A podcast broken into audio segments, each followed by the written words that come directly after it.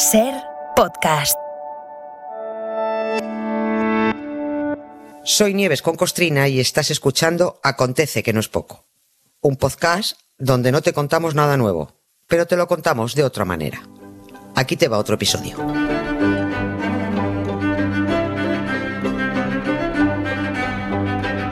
Hola Nieves, buenas tardes. Buenas tardes, Carlas, ¿qué tal? Hoy en nuestro paseo diario por la historia nos asomamos a un país del que me atrevo a decir que ni tú ni yo, y creo que bastante gente, sabe gran cosa. Y lo que, y lo que sabemos, en parte, es porque el cine nos lo ha contado y en el cine se cuentan las cosas de aquella manera, ¿no? Esta tarde hablamos de Japón, que está muy lejos. Anda muy lejos. Como, como cantan los de no me pises que llevo chanclas. Bueno, hablamos del Japón de los samuráis, porque tal día como hoy palmó el último. El último. Tal día como hoy, el último Sí, sí, sí. samurái. A ver, y yo creo que de- con lo que vamos a hablar eh, va a ser inevitable que, que mencionando al último samurái ya hay mucha gente que va a tener en la cabeza la cara de La Tom peli, Cruise. sí, sí, la película, sí, sí. Pues bórrenla. Bueno, y a él también. Bórrenlo. Para contar la historia del auténtico último samurái hay que partir de cero. Este hombre se llamaba Saigo Takamori, era un poco intenso, como todos los samuráis. No entendió que las tradiciones están para saltárselas y cada vez que lo contrariaban se empeñaba en quitarse de en medio, hasta que lo consiguió, claro. El 22 de septiembre de 1877, Saigo Takamori se hizo el seppuku, lo que nosotros llamamos el harakiri, ¿no? vulgarmente, el seppuku. Y ahí cascó el último samurái. Otras fuentes dicen que fue la madrugada del 24, pero bueno, nos da igual. Como Japón está muy lejos, saber cómo apuntaron la fecha. Japón llevaba 15 años modernizándose a toda leche, ¿eh? aplicando un radical y un precipitado cambio político y social, abriéndose al mundo también y rompiendo un bloqueo que ya duraba dos siglos. Y bueno, al señor Takamori eso de que Japón estuviera traicionando los ideales tradicionales del país en nombre del progreso, o eso eh, le puso el cuerpo del revés, le sentó fatal. Se rebeló con unos cuantos fieles, una revuelta que no iba a ninguna parte porque el mundo con Japón dentro ya era otro, y Takamori dijo, pues me voy. No sin antes ponerlo todo perdido, claro, porque eso es lo que tiene el seppuku, que mancha mucho. Primero lo hirieron, luego él se remató y después le ayudaron a completar el ritual porque la decapitación ya no puedes hacértela tú. Hombre. Nece- necesitas un colega. pues...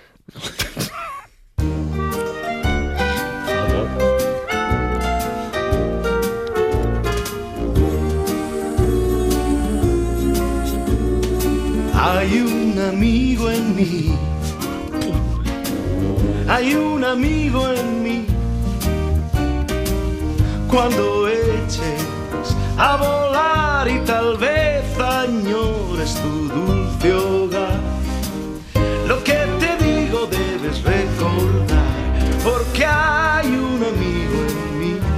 Ten amigos para esto, para que te corten la cabeza. A ver, a ver, en serio. Necesitamos un poquito de contexto para entender por qué de ese repentino cambio social y político en Japón, ese que cabreó tanto al señor, ¿cómo era? Takamori. Takamori, eh, Saigo Takamori. Bueno, los japoneses tuvieron una transición mm, de las que llaman modélicas. ¿eh? Lo que pasa es que ellos son más resolutivos. Si se ponen, se ponen y la hacen. No como otros, que se tiran haciendo una transición 42 años y todavía la tienen ahí un poquito a medias. Y no miro a nadie. Y, se- y no miro a nadie. Los nipones en 15 años lo tuvieron todo listo. Para no irnos muy atrás, para no liar a la gente y no liarnos nosotros, vamos a partir de mediados del siglo XVII. En 1600 y pico, Japón decidió aislarse del mundo, totalmente, como si hubieran puesto una cortina todo alrededor. Cerró fronteras y dijo, de aquí no entra ni sale nadie, aquí ni se comercia ni se intercambia cultura. A partir de ahora somos Juan Palomo, yo me lo guiso y yo me lo como.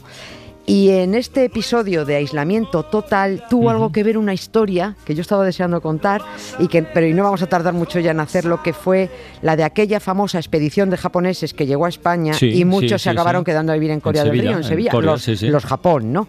Bueno, pues en un par de semanas contaremos contaremos esta historia. Eso ocurrió previo al caso que estamos contando. El caso es que tenemos a Japón aislado del mundo y con su emperador en el trono imperial, pero el emperador de Japón ni pinchaba ni cortaba, no servía para nada, salvo para vivir bien, creerse divino, hombre, porque a él lo había puesto ahí el sol naciente, y montar mucha parafernalia protocolaria hasta para ir al váter. Es la misma chorradica que tenemos aquí que dice que el rey reina, pero no gobierna. ¿Qué hace pues? Nada, gasta, ¿no? Pues lo mismo el emperador de Japón. Imperaba y gastaba, pero no gobernaba. Vivía en, en Kioto y ni Dios le echaba cuentas, nadie le hacía caso. El emperador de Japón, nunca mejor dicho, era un jarrón chino. Oye, ¿y por aquel entonces quién mandaba en Japón? ¿Habría un gobierno? Sí, a ver, a ver, claro. ¿Habría un gobierno de alguien? Sí, había, había quien gobernaba, por supuesto, había quien mangoneaba todo aquello. En Japón había un gobierno militar, Uf. sí, que se llamaba shogunato. Y el mandamás era el shogun, se escribe así, S-H-O-G-U-N, shogun, ¿no? El, que era el comandante en jefe, que decía que gobernaba en nombre del emperador. Este shogun, este dictador militar que vivía en el actual Tokio, que no se llamaba Tokio, ¿eh? se llamaba Edo, pero bueno, lo vamos a llamar Tokio para entendernos. Bueno, pues este dictador vivía en, en Tokio, tenía sometidos a todos los señores feudales de Japón y recordemos que cada señor feudal de Japón tenía sus propios servidores, sus samuráis. Sí, sí. ¿eh? Sabemos que sus samuráis eh, servían a cada uno a un señor. Pero si estaban sometidos los señores al shogun, pues también lo estaban los, los servidores, los samuráis. ¿no? Bien, este era el plan de Japón a mediados del 19, aislamiento del mundo y sometimiento de los señores feudales a un dictador militar, con el emperador tomando saque en Kioto cuando llegó el hombre blanco. Los británicos y los rusos empezaron a presionar ahí para que Japón se abriera al, al comercio. No sé si recordarás cuando hablamos de las guerras del opio en China. Sí, sí, eh. Presionando. Sí. Bueno, pues ahora toca Japón, ¿no? Empezaron a presionar, presionar para que Japón abriera fronteras y se abriera al comercio. Y a ellos se unieron también los estadounidenses y los japoneses, pues que no, que no querían, que nos dejéis en paz, que os vayáis, pues no nos vamos, pues nos quedamos, que abráis. Hasta que los hombres blancos se plantaron frente a Edo, a Tokio, con cuatro buques de guerra Ah, y mira. cañones y enfrente se pusieron pues unos cuantos miles de samuráis, muy chulos ellos, con arcos, con flechas, con espadas y con unos viejos arcabuces. Y ahí dijeron los japoneses, pues eh, lo mismo hemos descuidado un poco la tecnología militar, ¿no? No nos va a quedar otra que negociar. Hay que abrirse al mundo. Eh, vamos a cambiar todo, ojo, para que todo siga igual. Que esto es un viejo truco político también. Vamos a lavar la cara del país. Metemos unas cuantas reformas, pero seguimos mandando nosotros. Y vamos a traernos al emperador a Tokio, que adorna mucho este hombre, y así nos sirve como excusa de que nos hemos renovado. Desmantelamos la estructura social, restauramos la dignidad imperial, pero seguimos mandando nosotros. Pues mira, a mí esto me suena muchísimo. Pues sí. Y mira que está lejos Japón como para haberles copiado los apuntes.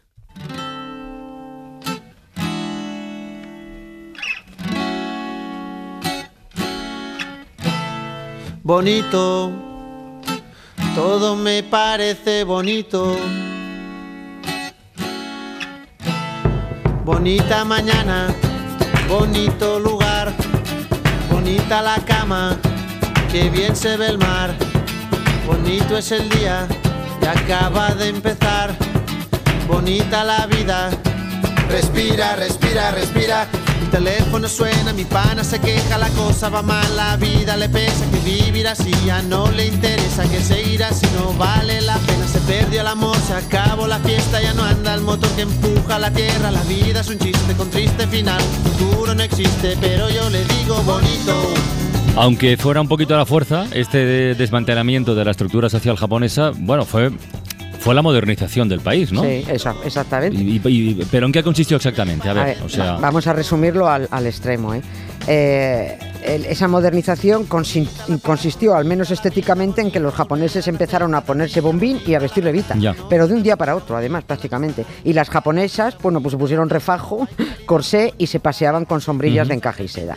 Pero también llegó a Japón el ferrocarril, el telégrafo y la máquina de vapor. Estas cosas a nuestro protagonista, a Saigo Takamori, el último samurái, le parecían inventos sorprendentes, pero rechazaba de plano que se copiaran los modelos occidentales porque eso era abrir la veda a la frivolidad, a la corrupción y a la pérdida de la identidad nacional. ¿no? Para colmo, con esos cambios también llegó la abolición de los feudos. eso es más serio. Es, aquí venía, Eso es más aquí serio, venía el problema. Claro, se abolían los feudos, se acabaron los señores feudales. El Estado se quedó con todo, ojo, pero para que los señores feudales no dieran la turra, eh, los indemnizaron muy bien, estupendamente, se les perdonaron todas las deudas y se les puso una pensión vitalicia. No, no está Ya- mal, ¿no? Claro, ya tienes a, to- a todos los señores feudales callados, estupendo. Y claro, pero si ya no había feudos, si los señores feudales no necesitaban pegarse entre ellos por defender sus prebendas, tampoco necesitaban samuráis, no necesitaban servidores. Los samuráis de más alto standing se reciclaron en el ejército imperial o pillaron cargos políticos, altos cargos. ¿no? Pero ¿qué pasaba con los samuráis más humildes, ¿no? los que no tuvieron acceso a altos cargos? Esos que llevaban siglos dando la cara y la vida por sus señores y hasta suicidándose por ellos si era menester, ¿no? pues que se, quedaban, se quedaron colgados. Sin, sin señor, sin pasta. Y encima les obligaron, ay, esto fue un drama, les obligaron a cortarse el moño ese alto que les distinguía, se llevaban un moño, Sí, pues es- a cortárselo. ¿Y eso? Pues porque sí, para, para acabar con todas esas tradiciones, ¿no? Eso fue, para ellos fue una humillación tremendo. Y también les prohibieron llevar en público sus espadas, que era pues, el símbolo de su Sí, clase. sí, como digo, un drama, un dramón. Un drama total. Oye, ¿y el, cómo se llama? ¿Takamori? Takamori. ¿Y el Takamori qué, qué- qué clase de samurái era? ¿Era de los de alto standing, de nivel, de nivelazo, Era de o, alto- o era de, o era de los humildes? De los aristócratas. Eh, Takamori era un aristócrata, pilló cargo. También hay clases entre los Sí, samuráis. Sí, había. sí, sí, había, había, había clases, un ¿no? jefe de samurái y venían de familias aristócratas y de, y de muchas familias que, que heredaban ese cargo de, de samurái, ¿no? Eh, y este pilló, pilló un cargo, era mariscal y fue consejero de Estado. Ajá, entonces, sí, lo llevaron bueno. a vivir a Tokio. Vivía en la corte y vivía en la sede del gobierno, aunque en Tokio el hombre estaba más perdido que Marco el Día de la Madre. Pero es que Takamori tenía una tremenda dignidad y tenía un altísimo sentido de, de la justicia. Y era poeta, era, escribía fantásticamente bien. Eh, mira una frase que dijo, dijo, no me preocupa el frío del invierno, lo que me llena de temor es el frío del corazón humano. No le faltaba razón. Sí, sí, sí, era era un tipo, era- tenía unas poesías muy bonitas. Ver, para él, ver cómo Japón había dejado tirados a los samuráis más humildes, equiparados ya a Mm. cualquier campesino, eh, pues samuráis que habían estado a sus órdenes. Cuando fue jefazo samurái, pues aquello le enfermó. Takamori dejó sus cargos en Tokio, en Tokio eh, volvió a su pueblo, creó una academia militar, se le sumaron muchos jóvenes nostálgicos samuráis y planeó un ataque a Tokio. Dijo, esto vamos a revertirlo, vamos a devolverlo a su estado natural. Aquel tipo de 49 años que tenía, eh, por cierto, para ser japonés era enorme, porque era un tío de un 80 de estatura y muy corpulento, practicaba sumo también. Bueno, pues eh, aspiró durante toda su vida a la perfección moral. También esto lo dejó escrito muy bonito. Su ideal de hombre era aquel que no se preocupa de su vida, ni de la fama, ni del rango que ocupa, ni del dinero que gana. O sea, para mí un hippie, pero un hippie de los de antes.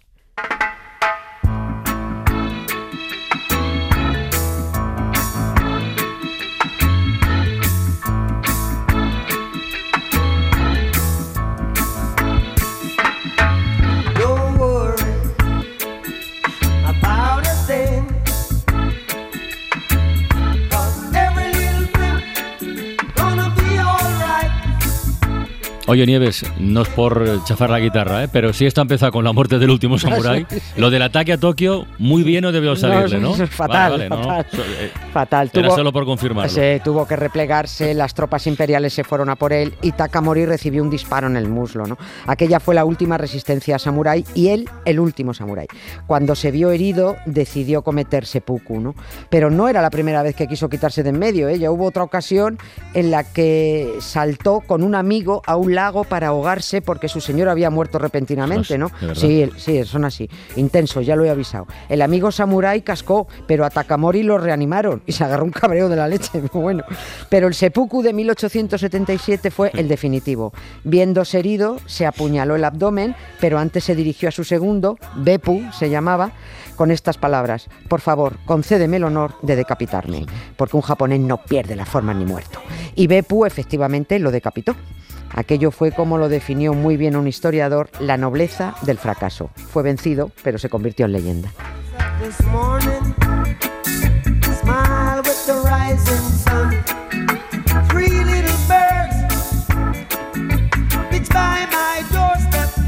Pues vaya final. Nada, Nieves, Sobre hasta el todo- lunes. sobre todo para él. Pues Sobre todo para él, desde luego. Un beso, venga.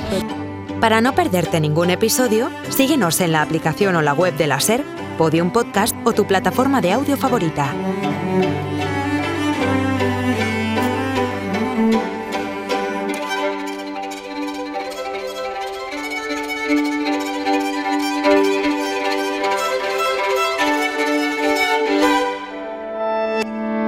Cadena SER.